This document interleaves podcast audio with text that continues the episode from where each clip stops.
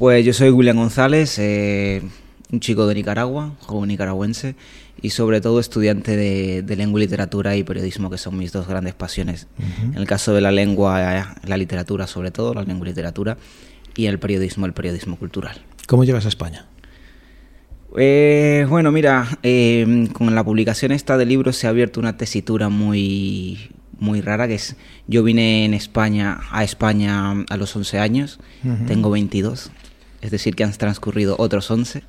La mitad de tu vida es nicaragüense, la otra mitad es española. Efectivamente, sí, se ha abierto un, un, debate que si español, que si ni que español, que si hispano-nicaragüense, y he llegado, a veces lo pienso y digo, si me voy a otro país, otros 11 años más, ¿qué sería? es curioso, ¿no?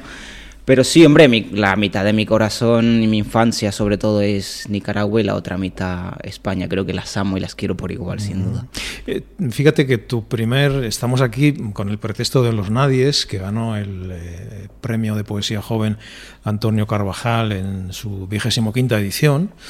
Eh, y el primer poema que aparece en tu libro es un poema en el que... Mm, digamos, de, eh, tú, tú, reflejas ese sentimiento de, del niño que viene de otro país y que entra por primera vez en un colegio nuevo. Claro, te cambia la vida completamente, te cambia todo.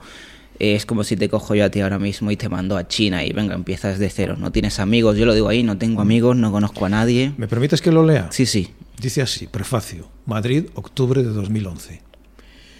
Entro al colegio por primera vez. Seré el nuevo extranjero de la clase no tengo amigos, no conozco a nadie. Un profesor me dice, anda, nicaragüense como Rubén Darío. Y pienso en ti, Rubén, en tu melódico timbre, en tus pisadas al llegar a España. Más de un siglo nos separa, Rubén, 47.000 silentes noches.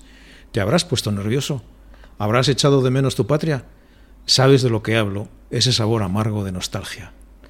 Ya te emparenta eh, con una patria poética donde está Rubén Darío. Sí, sin duda es la figura por antonomasia no solamente de la literatura nicaragüense, sino de la literatura y del mundo poético en general, ¿no? Eh, el caso de Rubén Darío es distinto porque, claro, viene de embajador. Yo no vengo de embajador y las edades, por supuesto, también son distintas. Pero me pareció muy curioso eso y se me quedó siempre grabado en la mente que se me vinculase con, con Rubén Darío eh, directamente por el hecho ya de ser nicaragüense. Pero nuestras eh, nuestra vida era muy distinta. Yo llevaba separado de mi madre eh, porque ella vino antes a España, eh, unos 5 o 6 años. Yo vengo aquí y tengo que hacer vida nueva. amigos nuevos, empezar desde cero, nueva cultura. Y por eso me ha parecido muy curioso este debate de, español ni que español y tal. Hay una cosa muy bonita que me dijo un, poeta muy, muy conocido que, que, cuando te veía a ti a partir de este debate, me dijo que veía un español de espíritu, ¿no? Y eso es muy bonito porque más allá de, un DNI o un, papel que me digan que, que ven en mí un español de espíritu, porque yo me he nutrido, Alfredo, de la literatura española. O sea, yo vine aquí con 11 años, acabé el cole y luego la ESO, el bachillerato, ahora la universidad. A pesar de tener ya raíces nicaragüenses poéticas con el tema de Rubén Darío, es sobre todo me ha influido la, literatura española, desde luego. Rubén Darío, pero hay algunos más. Nicaragüenses y americanos. Desde luego, por ejemplo. Yo con Dabeli, uh Claribel Alegría, Daisy Zamora. También no se le ha hecho mucho caso, pero eh, para mí el poeta joven más importante que tiene Nicaragua ahora mismo es Carlos Fonseca Grisby, que acaba de publicar Rilke y los perros con Visor, por ejemplo. Son gente muy, muy potente y Carlos Martínez Rivas, también. Está Galeano también en el libro, ¿no? No solamente por el título, sino porque es un el, primer, eh, digamos, el frontispicio del libro es un, es un poema de Galeano. Sí, el gran texto de Galeano, Los Nadies, yo cuando lo leí me impactó muchísimo. Y este libro es una recopilación, como, como bien digo al final. Y claro, al crecer en un barrio, ya con amigos en un barrio marginal, eh, en el Alto de San Isidro, ver que allí la literatura y la poesía no importa, lo que importa es comer al fin y al cabo y pagar las, las facturas, pagar el piso. Ahí no importa ni Galeano, ni Rubén Darío, ni nada. Poder, poder mandar un poco de dinero a, casa, a la casa madre. Sí, efectivamente. En Eurofil, por ejemplo, el poema Eurofil lo, lo digo. Y Y Galeano es, el hilo conductor del libro, su idea de, la pobreza, de la marginación. Era un, escritor también muy vinculado a, ir al sitio y contarlo, ¿no? Porque a mí me gusta, quizá por, también porque estudio periodismo, de estar ahí en el sitio para luego contarlo, no contarlo desde casa. Y yo cuento lo que he vivido, no tengo que inventarme nada. Ese, ese libro para mí fue fácil escribirlo porque es mi vida. Decir, no tengo aquí que bajarte a Zeus, que también respeto ese tipo de poesía también, un poco metaliteraria y me gusta y me he nutrido de ella, pero ya lo he dicho otras veces que mi, poesía y mi literatura en general va a estar siempre ligado a, lo que he vivido y sobre todo a, la figura del inmigrante y de la persona que la pasa muy mal. ¿Quiénes son los nadies y cómo son los nadies y dónde viven los nadies? Tus, tus, nadies. Mis nadies, mis nadies son del Alto de San Isidro, de Carabanchel. Los, los, los chicos de mi antiguo colegio, que cada uno cogió su rumbo. Es decir, unos acabaron bien o están saliendo adelante, otros acabaron mal y, y ellos son los nadies, es decir, gente mm, también, los inmigrantes, como desde mi posición de inmigrante, ¿no? Eh, las empleadas de hogar latinoamericanas, también como mi madre, más de una década dedicándose al, al, tema de... Algunas están aquí en un poema muy, muy, en fin, muy llamativo, ¿no? A mí me llamó mucho, me llamó mucho la atención. Voy a ver si, voy a ver si lo encuentro. Eh, hay un poema sobre los narcopisos. Eh, en fin, hay un poema sobre los menas.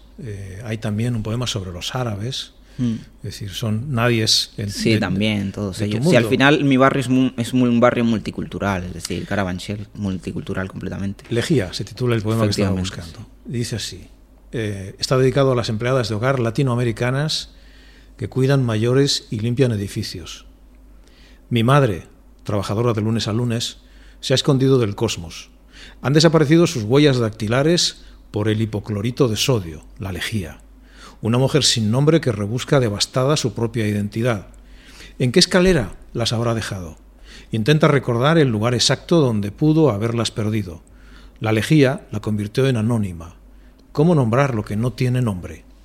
En esas escaleras que pisáis están fosilizadas las huellas de mi madre, fundidas con hipoclorito sódico. Es una manera de recordarnos eh, que efectivamente cuando pisamos unas escaleras o entramos una, en una oficina que acaba de ser eh, barrida, limpiada, muchas veces de madrugada, eh, en estos horarios que tú dices al comienzo del poema, de lunes a lunes, pues hay personas eh, que hacen, que, que, son casi académicas, ¿no? Porque limpian, fijan y dan esplendor. Sí, efectivamente. Si hay algo que conozco yo es el sector de las empleadas del hogar.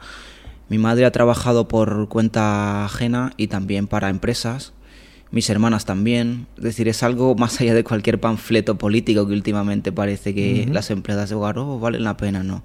Nunca, nunca han valido para ningún partido político. Y no me quiero meter en política, pero es que es verdad. Yo he hecho canguros, también hablo de haciendo un canguro, he hecho canguros en, en varios eh, adinerados para sacar algo de dinero y ayudar a mi madre. Y yo veo la situación y veo las historias de cada una de ellas y es que conozco desde dentro todo el sufrimiento de ellas, porque no solo porque mi madre se dedique a ello, sino también porque yo he trabajado en las casas donde ellas limpian haciendo canguros. Y veo sus historias, veo sus calamidades, veo que el señor o, la señorita no le paga la seguridad social, se la tiene que pagar ella misma de su sueldo. Y a mí me duele, Alfredo, me duele este tipo de cosas porque me tocan directamente y, y Legía, por ejemplo, dicen que es el poema del libro. Es un poema que ha gustado mucho y mm, es una problemática que seguramente al conocerla desde dentro me gustaría tratar en, algún otro libro, un poco más al detalle. Hay muchos elementos primordiales en tu libro porque em, nos sorprende, a mí me sorprende, que un muchacho inmigrante eh, hable de los profesores que ha tenido en términos en los que no se suele escuchar hablar a los niños jóvenes de nuestro país. Dices así, mis profesores vieron derrumbarse sus matrimonios gracias al divorcio. La soledad llegó para quedarse. Desde fuera sonríen como si de sus risas emanasen destellos repentinos de alegría. ¿Qué esconderán los pesares que corren, desfilan raudamente por sus labios? ¿Esconderán la lábil convivencia? Vital rechazo hacia cualquier enlace que esconderá esa forzosa mirada que intenta no contarme sus penurias. Y en el eh, primer poema del capítulo Reencuentro hay también eh, otro poema dedicado a, los docentes. El amor hacia tus profesores del colegio se oculta en las entrañas más inciertas de la reminiscencia. Está empolvado, reposa en la indolencia de la infancia con sus latidos y viveza púrpura. Un ser frágil lo tocas y revienta. Pasamos la niñez memorizando letras, sonidos, verbos, alfabetos. ¿Qué será de esos seres que forjaron mis primeras enseñanzas humanas? ¿Los has vuelto a ver a tus profesores? Sí, precisamente eh, se alegraron mucho por, el libro, más allá del premio, por el libro, por el homenaje, que le hago. Un homenaje profundo a su tarea. Sí, porque se lo merecen. Fueron como esa figura paterna que nunca he tenido cuando vine aquí. Al no tener amigos, mis profesores eran los que me guiaban. No solamente en aprenderme, por ejemplo, todas las provincias y las comunidades autónomas de España, sino también en valores.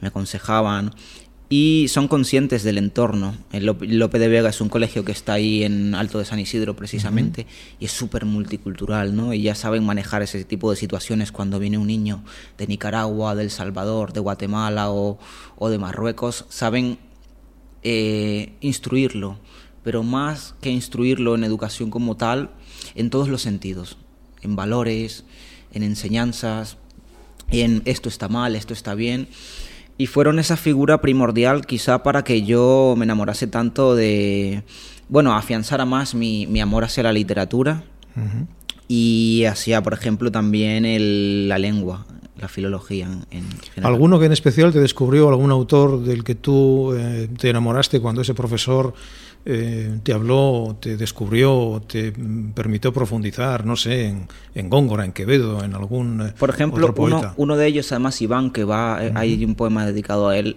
sí que, que, ya me empezó a hablar de un tal Lorca, de un señor que se llamaba Lorca, y sí que, que, recuerdo algunas veces que leímos en clase poemas, estamos hablando de, yo qué sé, 2011, hace más de 10 años. Pero sí, la figura del Lorca, por ejemplo, me de las primeras veces que la, que la escuchaba así un poema de él fue por, por Iván.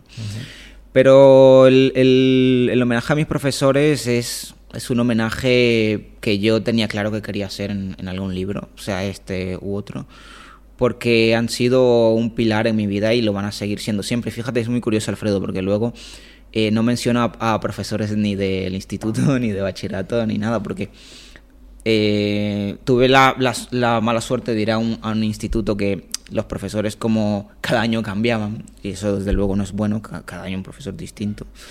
También el sistema pues nos redirige un poco a, ello, pero no, no, tuvieron ningún tipo de influencia y mira que ahí descubrimos sobre todo en la ESO y en bachillerato descubres la literatura mm, pura porque en el colegio tampoco vas a entrar tanto a ese tipo de, de cosas, ¿no?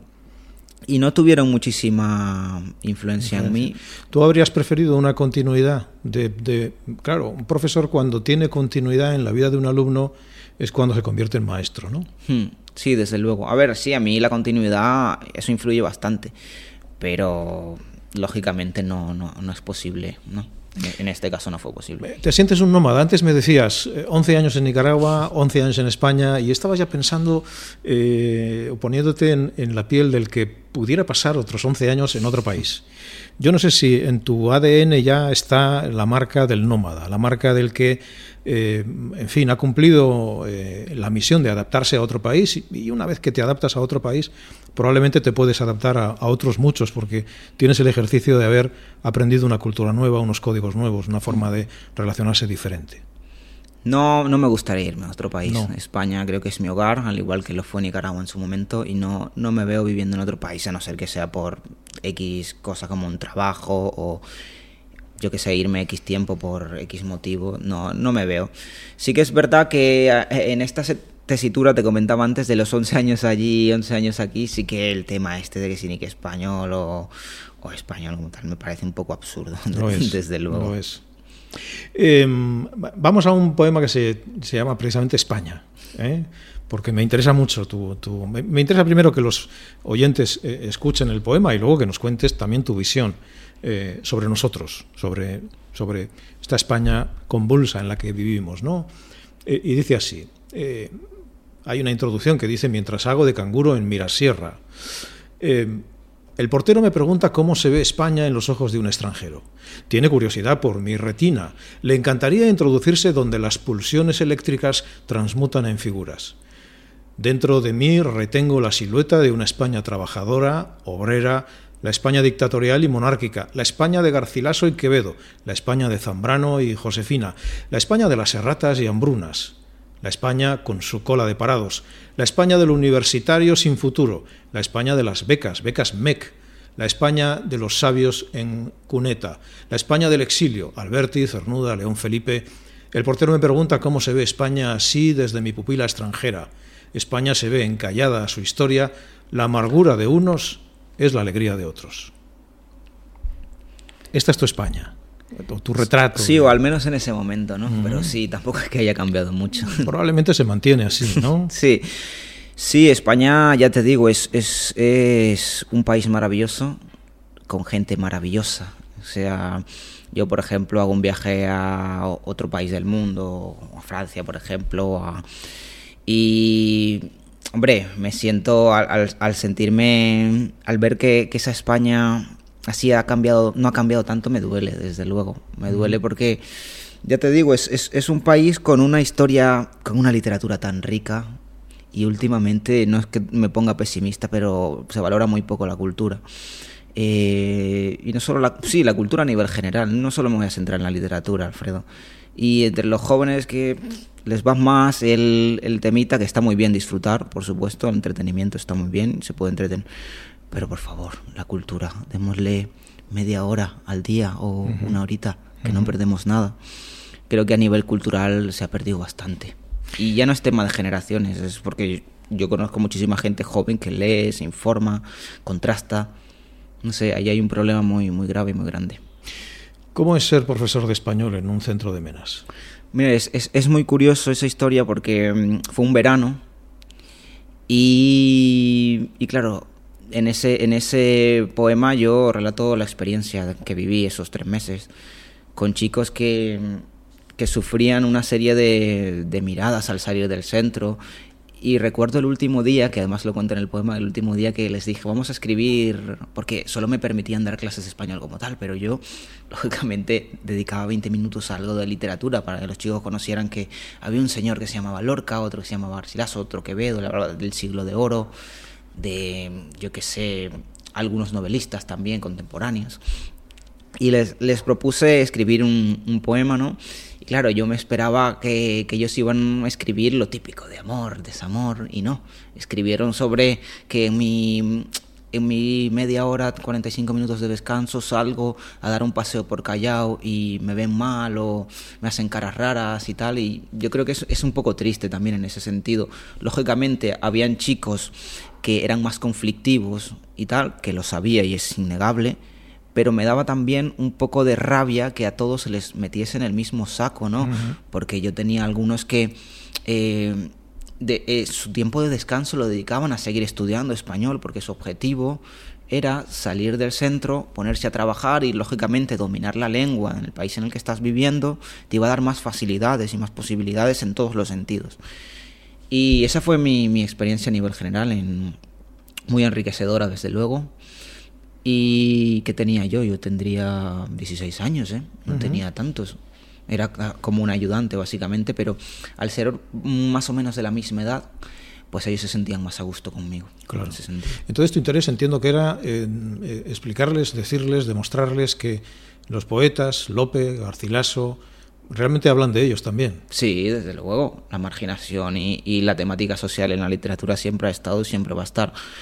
Y, el tema de, los nadies, ya te digo, los hice pensando en ellos, en, esa experiencia, en el tema de los inmigrantes, el tema de las empleadas de hogar, que me toca muchísimo el corazón. Y en ese sentido va, va un conglomerado. Creo que a nivel de, de temático ha quedado muy bien. Claro, ya me dirás tú. No, a mí el, a mí el, libro, el libro me ha tocado, me ha, me ha llegado. Además, eh, llega de una manera muy, muy clara, muy directa y te habla de de realidades que tenemos ahí al lado, que tienen un, profundo sustrato poético y que nos pasan probablemente desapercibidas, ¿no? O fíjate, o caemos en ellas, tú hablas de las empleadas de hogar, pues las empleadas de hogar han tenido un poco su, su reconocimiento empleadas de hogar y emigrantes, cuando hemos visto, por ejemplo, el equipo de fútbol de Marruecos, mm. la selección nacional, cómo las madres estaban allí en Qatar, en la grada, viendo a los chicos jugar, y cómo se hablaba, obviamente, de quién es eh, la madre de Hakim o de quién es la madre de... Y ahí había algunas señoras que han pasado muchos años limpiando casas, limpiando calles, limpiando oficinas, limpiando viviendas, ¿no? Y de alguna manera es una reivindicación de, de que ahí hay un esfuerzo, hay un sueño, hay una ilusión que muchas veces se encuentra con el desprecio social o con la desconsideración y con el, y con el maltrato en, en, cuestión de, de, derechos, ¿no? Efectivamente, porque muchas están trabajando sin seguridad social, sin ningún tipo de garantía de que cualquier día te pueden decir mañana no vengas, con sueldos de miseria. Sí, súper explotadas. Ya te digo que yo, en ese sentido, en, he tenido experiencias muy directas y, muy desde dentro. He tenido la suerte de que ya mi madre está estable en un sitio, ha podido estar estable estos últimos años, pero el, el tema de las, de las empleadas del hogar es un tema muy crítico en España y del que se habla muy poco. Y, ya te digo que no descarto para nada, ya que conozco muy bien el tema, sacar algo sobre ellas en, en, un futuro en forma de poemario, en forma de, de lo que sea. Eh, fíjate que yo creo que fue Truman Capote, ¿no? El que hizo algún cuento con alguna eh, empleada de hogar, eh, siguiéndole algún relato tipo reportaje, siguiéndole en su vida, en su vida cotidiana, ¿no? Pero los nadies, los nadies nacimos muertos, dices en otro poema que para mí también es un poema central de este, de este libro magnífico. Dice así: Los nadies no tememos a la muerte, porque al nacer perdemos las quimeras nos engendró la poquedad insípida. No vamos a la playa, ya vivimos con los pies empapados por el fango. La tierra que habitamos es reseca, por eso la humedad la pone el iris que riega nuestros campos al llorar. Ajustamos parvedad y fe a partes iguales. Alabamos a los santos católicos y al Señor le pedimos que nos cuide de las enfermedades y las plagas. Los nadies no tememos a la muerte. Ya desde que nacemos preparamos el tamaño de la cruz y la lápida. Es crudo este poema. Sí, es un poema que yo además eh, escribí pensando en el contraste, porque yo pasé de Nicaragua a un país tercermundista, con una pobreza muy distinta a la europea, ¿no? Pero al final vengo a Europa y vengo a una España, vengo a un barrio obrero, Carabanchel, pero también hay pobreza allí. Lo que pasa que es una, una pobreza también ligada a la multiculturalidad. Gitanos, árabes, eh, latinoamericanos, ¿no? Y, también el contraste ya lo, llevaba, porque ese es un poema que escribí también antes de los 18 años, porque me daba mucho por escribir, era mi forma de despejarme, ahora escribo menos, ¿eh? desde luego. Y, pero con, llevándolo, trayéndolo a hoy en día, eh, Alfredo es muy curioso, ¿no? Porque yo veo el, llego a la universidad y ahí ves gente de todo tipo. Y también yo sé identificar a los nadies. O sea, eso se identifica, desde luego. ¿Cómo los identificas? Hombre, eh, para no caer en tópicos, por ejemplo, ya directamente cuando hablo con una persona y ya me cuenta su historia o, recurre al tema de las becas, que no es lo mismo un padre que puede pagar directamente ya desde que empieza el curso la matrícula de su hijo, que un chico que le sangran incluso las encías del estrés porque se está saliendo la resolución de las becas y a él no le ha llegado el PDF que le digan, sí, te hemos dado la beca y ya diga, descansa. Ah, descanso, qué bien. Y lo único que tiene es sacarse, sacar buenas notas, aprobar todo para que el siguiente año meter otra vez la beca y poder seguir estudiando. Eso es una clara ejemplificación de, del estrés con el que se puede vivir y además eh, trabajo, beca, eh, ayudar en casa, ese tipo de cosas se notan desde luego. Fíjate que estos dos últimos versos de este poema, ya desde que nacemos preparamos el tamaño de la cruz y la lápida, me han recordado a mi infancia. Yo nací en una familia sin recursos de, de, padres que venían del campo a la ciudad y lógicamente pues mi padre trabajaba de obrero donde podía. Eh, en casa no había ningún tipo de seguro, de vivienda, de nada. Solo se pagaba un seguro al mes y era un pago religioso para el que nunca podía faltar dinero. Era el seguro de defunción. Es decir, podíamos eh, mm, no tener para comer a finales de mes, pero había que eh, ahorrar las 16, 30 pesetas, no recuerdo cuánto era, pero era una cantidad similar, que era el seguro de defunción por si acaso alguien en la familia moría.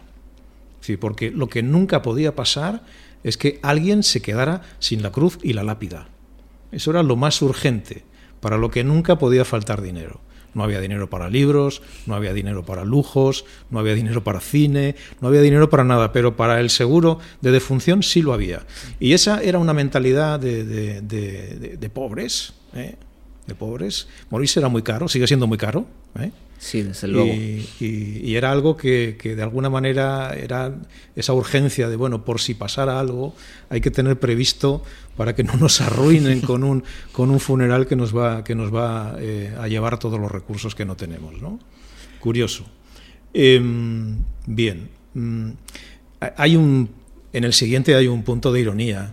¿eh? Se llama Cempasúchil. Mm, y dice así. Mercedes-Benz transportando la muerte, en su interior cadáveres. Encarna, Elías descansan en paz, el barrio está de luto, engullimos saliva que nos corta la garganta como navaja en cuello. El barrio se ha vestido de aflicción. La junta vecinal se ha suspendido. Acudimos a la floristería. Hola, sí, buenos días. ¿Cuál es el precio de las coronas funerarias? Es decir, y, y viene presidido por un verso de Galinier que dice, sé que el destino conduce un Mercedes negro. muchos la única vez que van en un Mercedes negro es cuando no se enteran que van. Sí, además Galinier, yo saco ese, ese, poema, la idea de ese poema del propio Galinier, que es un, es un rapero. Si, si te das cuenta, no quería ser lo típico de meter referencias tan literarias, porque ya de por sí el libro es muy callejero, muy urbano, hablo de los nadies, y no hay nada más urbano que el rap.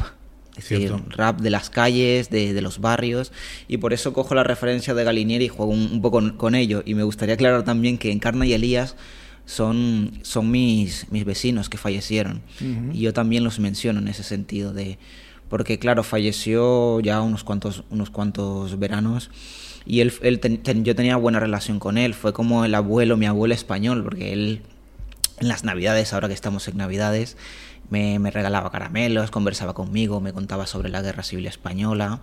Fue, fue una relación muy bonita eh, desde que yo llegué al, piso donde vivo, que desde entonces no nos hemos ido, vivimos en el mismo piso en Urgel. Y, y Encarna también era mi vecina, la del primero. Elías era el de, segundo, ya no está. Eh, también es un poco, ¿no? Ver cómo llegas ahí y la gente se va muriendo y vas quedando tú. Es un poco también metafórico de el tema de la muerte y es una mención a, ellos. Hay versos dedicados al amor, por ejemplo, Epigrama, hmm. que lo dedicas a Macarena. Sí. El poema empezó a sangrar tras tu despedida. Gota tras gota, el beso se deshiela. Así que me hice un torniquete. Amor, si pronuncio tu nombre, me desangro. Siempre Macarena es eh, mi, primer amor. Yo ese es lo único de 2021 que quise incluir, 2020-2021. Porque si no estaba ella, este libro iba a estar incompleto, desde luego. Y, nada, decidí introducirlo y, y, ahí está. Creo que quizá no encajaba muchísimo con la temática, pero tenía, tenía que estar, desde luego. y le gustó, por cierto. De alguna manera es un libro que también tiene una beta biográfica, ¿no? Hmm. Sí, al final, sobre todo. El tema de, de, volver a Nicaragua, o al menos volver de forma... Déjame leerlo. Guardabarranco. Dime, ¿por qué estás lejos? ¿Por qué evitas mirarme, mi linda Nicaragua rodeada de lagos y volcanes? Vos en medio de un cinturón de fuego, sonriendo al guardabarranco que posa su cola pendular tornasolada en tus aguas. Vos, madrugada serena, compacta. Vos, mi valiente y termal guerrillera. ¿Qué te voy a decir? Nicaragua más que una bandera, un himno y todos los símbolos patrios es mi infancia. Es el hecho de estar jugando con mi primo ya fallecido, mi tío, en un parque, por ejemplo eh, mis amigos que dejé ahí, eh, el olor a la comida de ahí. Son, son tantísimas cosas, la familia, el abrazo de mi abuela, mi madre llegando de, su trabajo. Son muchísimas cosas y yo en ese sentido, al escribir ese poema, pensé que, Nicaragua, Nicaragua, imagínate que era una persona y yo le estaba diciendo, ¿por qué me has dejado? ¿Por qué no puedo volver a ti? Que además ahora está muy complicado el tema de volver con este segundo libro que te comentaba antes, que me duele respirar pero en ese sentido yo como que estoy tengo rabia no de, decirle por qué no puedo volver a ti y estoy aquí. Ten en cuenta que, era, tenía yo que sé, 13, 14 años, ¿no? Ah, mucha... ¿Hablamos de este nuevo libro tuyo? Sí, segundo? sí. Bueno, pues me duele respirar, que va a salir antes de la feria del libro. Eh, es una investigación, Alfredo, de 2018 a 2021. En 2018 estallan las protestas en Nicaragua, eh, fallece una persona muy cercana y empieza una investigación. También aprovecho el éxodo nicaragüense, ¿no? Más de 200.000 nicaragüenses han abandonado eh, su país por, ya sabemos, la dictadura que hay de Daniel Ortega y Rosario Murillo. Y empieza una investigación que al principio no, no iba a ser un libro como tal, pero al final le doy una forma de, de, poemario, a partir de todas las entrevistas y reportajes y tal que iba haciendo. Pues yo creo que salió un poemario muy doloroso, muy sólido y estoy contento con el resultado, sobre todo lo que representa para mí y quizá lo que va a representar, según me dijo yo con Dabeli, para, para los nicaragüenses que participaron en esa lucha. Entiendo que tienes relación con el exilio cultural. Hay un texto en la contraportada de este libro editado por Ediciones Hiperión de Sergio Ramírez. Tratas con, con, digamos, con los escritores que están fuera del país. Sí, mi trato fue desde hace poco, ¿eh? a partir de, que a partir de, del premio, ganar este, este libro. premio, sí. Eh, me invitaron al Festival Centroamérica Cuenta, el propio Sergio, y ahí pude conocer a con Davelli. Y nada, muy contento porque yo, yo he crecido leyéndolos y conocerlos, desde luego, para mí fue como un niño que conoce a, yo qué sé, que, sueña ser futbolista y conoce a Messi y a Cristiano, que uno, mi objetivo no es ser escritor, ni mucho menos. No hay nada que me llene más que dedicarme al periodismo cultural. Es decir, estar en un medio, poder hablar de literatura, de Esa es tu prioridad. Sí, esa es mi prioridad. Porque eh, el otro día lo, hablaba mi profesor, por ejemplo, de literatura de la uni, me decía, pero tú quieres una carrera literaria. No es mi objetivo del todo. Yo cuando no tenga ya nada que decir, quizá eh, mi perspectiva cambie respecto a la escritura. Mientras tenga algo que decir, voy a seguir haciéndolo. Por ejemplo, está el tema de las empleadas del hogar que te decía antes, que tengo, tengo cosas que decir sobre ellas, pero en el momento en el que no... Hay además algunos proyectos, pero ya te digo, eh, yo cambiaría, Alfredo, si me, si me dejesen, danos los dos premios por un, un, trabajo fijo al acabar la carrera en un medio. ¿Y cuánto te queda para acabar la carrera? Dos años me quedan. Dos años. Sí. Pero ya pues has hecho cosas en medios. Sí, en alguno estoy por ahí, en, uno, pero no tan, o sea, que se llama El Generacional, que es un proyecto universitario y tal. Pero he tenido la suerte de entrevistar a gente muy grande como Irene Vallejo, por ejemplo, Manuel Vilas. Eh, en ese sentido sí que, que he tenido mucha suerte también, la verdad. Me he movido muy bien y pues me esa, es tu, tu prioridad, periodismo cultural. Sí, el periodismo cultural. Amo el periodismo cultural, amo la literatura. Es decir, no hay nada que me haga más feliz que trabajar en, en un medio haciendo lo que me gusta y viendo el panorama y viendo a mis compañeros que han acabado la carrera y tal, es, es triste, desde luego. O sea que, que acabando la carrera, pues no te digo que vayamos a, trabajar en, directamente en un medio de periodismo cultural, pero es que ni trabajar en un medio directamente, Alfredo. Es muy triste. Pues la opción viable, te vas. O sea, nos, nos, nos instruimos, que crecemos aquí a nivel académico, y la única opción que nos dan es irnos. No sé, algo falla en, ese sentido. Fallan muchas cosas, pero, pero tú tienes mucho que decir y además lo dices eh, decir, de una manera mm, de una manera muy directa, muy elegante, pero que a la vez no deja, no deja de tener de tener mucha fuerza. ¿no? Voy a leer mm, eh, mm, el poema final antes del epílogo. Se titula Lo que me hubiese gustado que me dijera el padre que no tuve. Tú nada sabes del mundo, muchacho. Cerra los ojos, duerme. Afuera lobos entonan su canto y no estás listo para defender tu cándida inocencia. ¿Tú te has sentido así frente al mundo? Sí, desde luego, muy desprotegido. Yo, yo crecí sin un padre, básicamente. Lo único que hizo mi padre a los 11 años fue firmar un papelito para que yo pudiese venir a España, cosa que también le agradezco. Eh, y claro, al crecer sin padre, la figura de... Tengo eh, mis hermanas, dos, son gemelas, y ellas... ¿Mayores que tú? Sí, mayores. Tienen más de 30 años. Eh, ellas como que esa figura de, del padre que me faltó, como que ellas hacen de padre, ¿no? Me aconsejan, me dan tal. Y yo he tenido la suerte de, crecer con tres mujeres maravillosas. Son mis dos hermanas y mi madre. Y la sensibilidad que me han inculcado es, es abismal, ¿no? No ha, no, ha, no ha habido una persona, una voz masculina en casa que esté ahí, eh, pues tienes que hacer esto, tal. No, siempre han sido ellas las que me han guiado y quizá por eso me ha ido tan bien, digo yo, no lo sé. Sí, porque la voz masculina es diferente de la femenina. Sí, es diferente, desde luego. No tengo. Exige, exige otras cosas. Sí, no tengo la suficiente experiencia para hablar, pero ya te digo que de la femenina, la voz femenina me ha guiado muy bien. Bueno, eh, vamos a hablar un poquito más de cuáles son eh, tus eh, referencias culturales como periodista o como, como lector, como poeta. Ya nos has hablado de alguna, pero ¿qué te gusta leer? ¿Cuál es tu inclinación, digamos, del panorama actual, por ejemplo? Mira, del panorama actual estaba muy... Me da igual que sean españoles, extranjeros. Sí, estos últimos años, por ejemplo, estaba leyendo muchísima poesía española joven. Eh, sobre todo los premiados de Hiperión, alguno de Visor, de la editorial Visor o, alguno... Eh, me gustaría destacar sobre todo que ya no, no me está interesando mucho el panorama poético. Porque eso es que pasa, Alfredo, lo estoy conociendo desde dentro y, es, es, una cosa, la, mejor me alejo de aquí porque es muy triste como que si entre amiguitos, que si no sé qué. O sea, yo no... ¿Crees que es muy endogámico y muy cerrado? Sí, no tan cerrado del todo, pero no sé, y a veces los, los aires con los que se manejan también. Yo ya te digo, yo creo que Los Nadies habla por sí solo, es un libro eh, que en ese sentido yo no tengo un padre catedrático que me corrige el libro antes de mandarlo a un premio, no tengo un amigo con, escritor consumado que me corrige el libro antes de pues en ese sentido. Eh, sin embargo, se sostiene de pie solo. Sí. ¿No? Sí, es mi, mi, presión como lector, ¿eh? Y, nada, y a nivel de referencias, por eso te, he mencionado antes a Carlos Fonseca Grisby, por ejemplo, que es un poeta nicaragüense. Y la desconexión que hay, yo trato, por ejemplo, en mis entrevistas que hago, la desconexión que hay entre el panorama poético joven español con el latinoamericano. O sea, se conoce muy poco del panorama joven latinoamericano en, en, España a nivel poético. En, narrativa es distinto, lógicamente.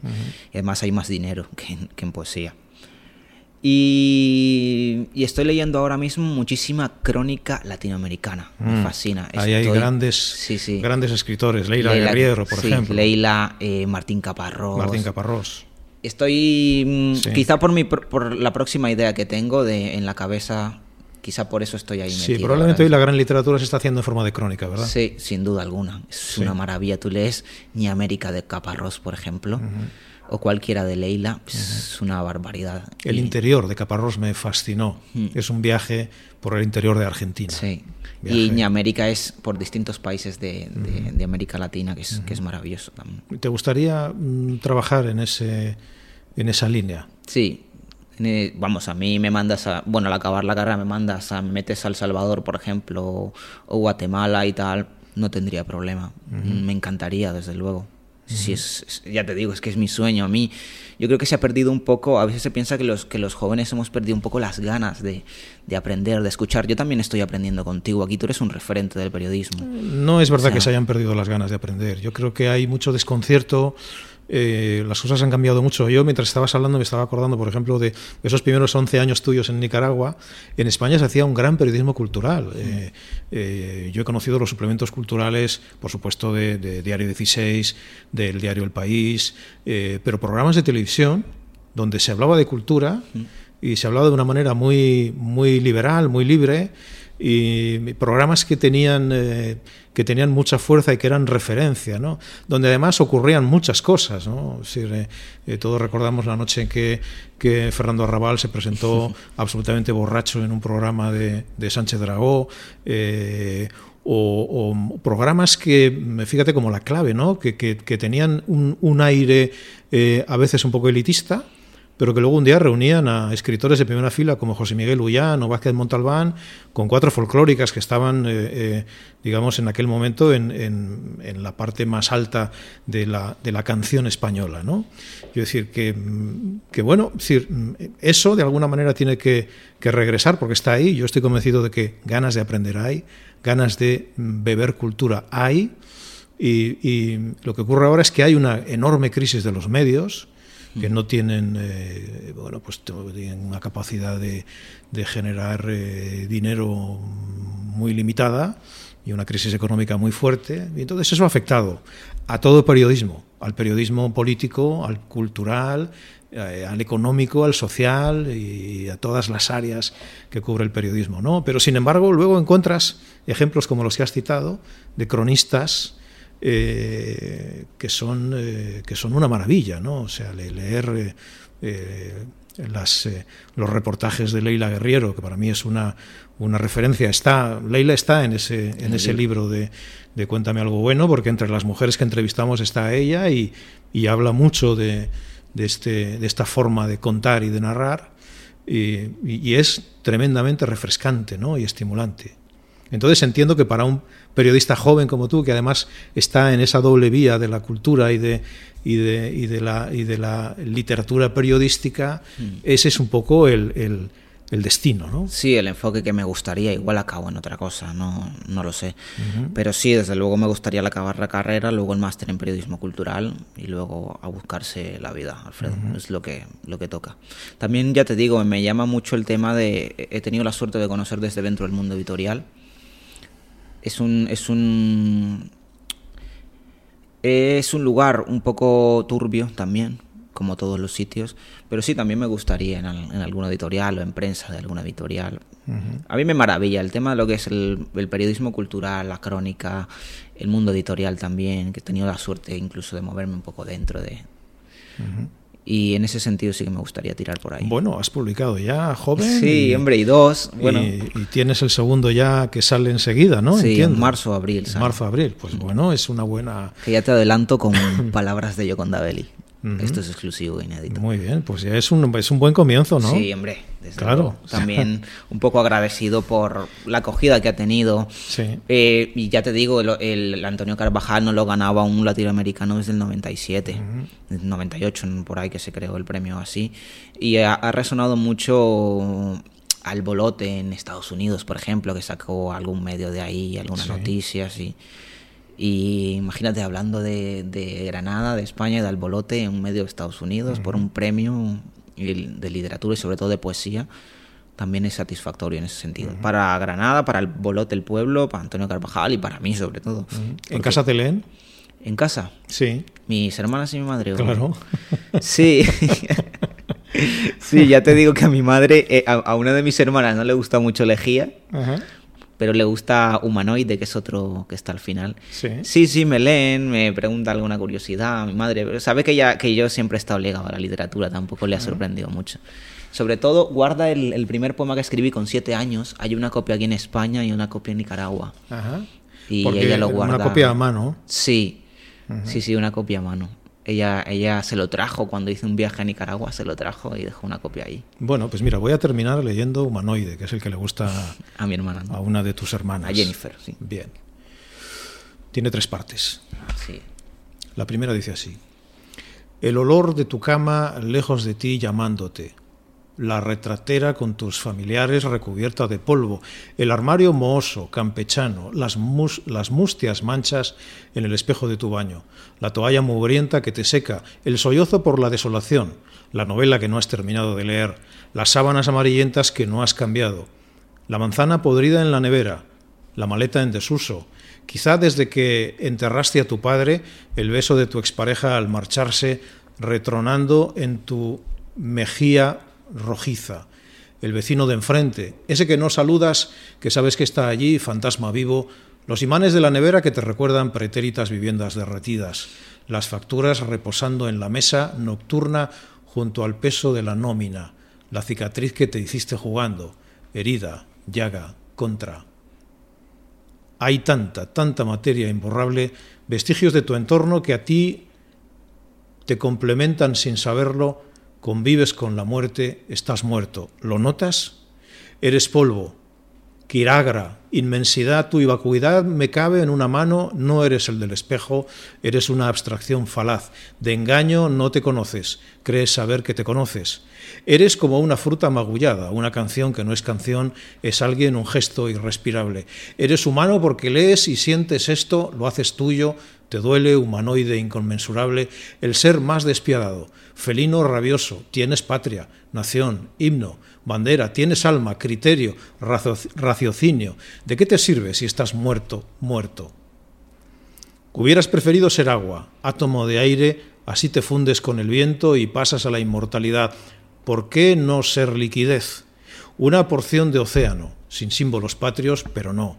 Eres humano, terriblemente humano. Mírate, vulnerable, débil, flojo y ante todo mortal. Mírate conviviendo con la muerte cada vez que abres tu pupila al mundo. Tú y yo tenemos la muerte muy dentro. Hoy saldrá a saludarnos y nos olvidaremos de la edad, de lo que más amamos. Tú y yo tenemos la muerte muy dentro, aflorará la superficie en llanto. Occisa pena fúnebre. Vendrá la muerte, vendrá con guadaña. Antes has de vivir. Vive, ama, sueña, ríe. La llegada de la muerte se alarga viviendo. Es un canto a la vida. Sí, desde luego. Además, eh, a mí me ha tocado muchísimo el tema de la muerte de, mi tío y de mi primo. Mi primo murió muy joven. Y en ese, yo lo leía y, me impactaba bastante, ¿no? Porque digo, se nos va. O sea, de repente puedo estar hablando contigo, estar hablando contigo ahora mismo, mañana ya no estamos. es, un tema que, que, que, y además empecé a leer sobre la muerte, porque cuando ya te toca directamente, porque antes eran jiji, jaja, la muerte, sí, está ahí, pero hasta que no te toca directamente no, te, no empiezas a reflexionar sobre ello, ya sea con un hermano, con un primo, con un tío. Porque eh, mi tío, por ejemplo, el que te estoy hablando, además en los agradecimientos lo hablo de ellos dos, él fue también como un padre para mí. El padre ahí que no tuve en Nicaragua, él ejerció de padre. Y, y, claro, ya te digo que hasta que no te toca, pues no empiezas a tomártela en serio. ¿Cómo nacen tus poemas? Mis poemas eh, son instantáneos, se me viene una idea de repente y, nacen solos, a pesar de, no rimar, porque ya te digo, eh, yo empecé rimando, esto no lo sabe mucha gente, pero yo empecé rimando, todo, todo nicaragüense empieza rimando porque tenemos a un señor que se llama Rubén Darío que revolucionó la métrica por completo, eh, inventó el modernismo, el solito. Y mis poemas nacen además por la noche, muchísimo por la noche. Tengo alguna idea apuntada en, en alguna hoja, porque soy mucho de escribir en papel, no escribo casi en el móvil ni nada de eso. Escribo y nacen de esa forma, por alguna idea concreta y sobre todo de las vivencias. Mi, mi, mi poesía se nutre de las vivencias de lo que he vivido. Creo que Los Nadis es una muestra de ello. El enfoque en Me duele respirar en el segundo libro es un poco distinto. Y además se nota ya también la vena periodística. Pero nace sobre todo de las vivencias como tal. De la reminiscencia de la infancia, por ejemplo. William González, eh, autor de Los Nadies. Gracias por esta conversación. Muchísimas gracias. Ha sido un placer.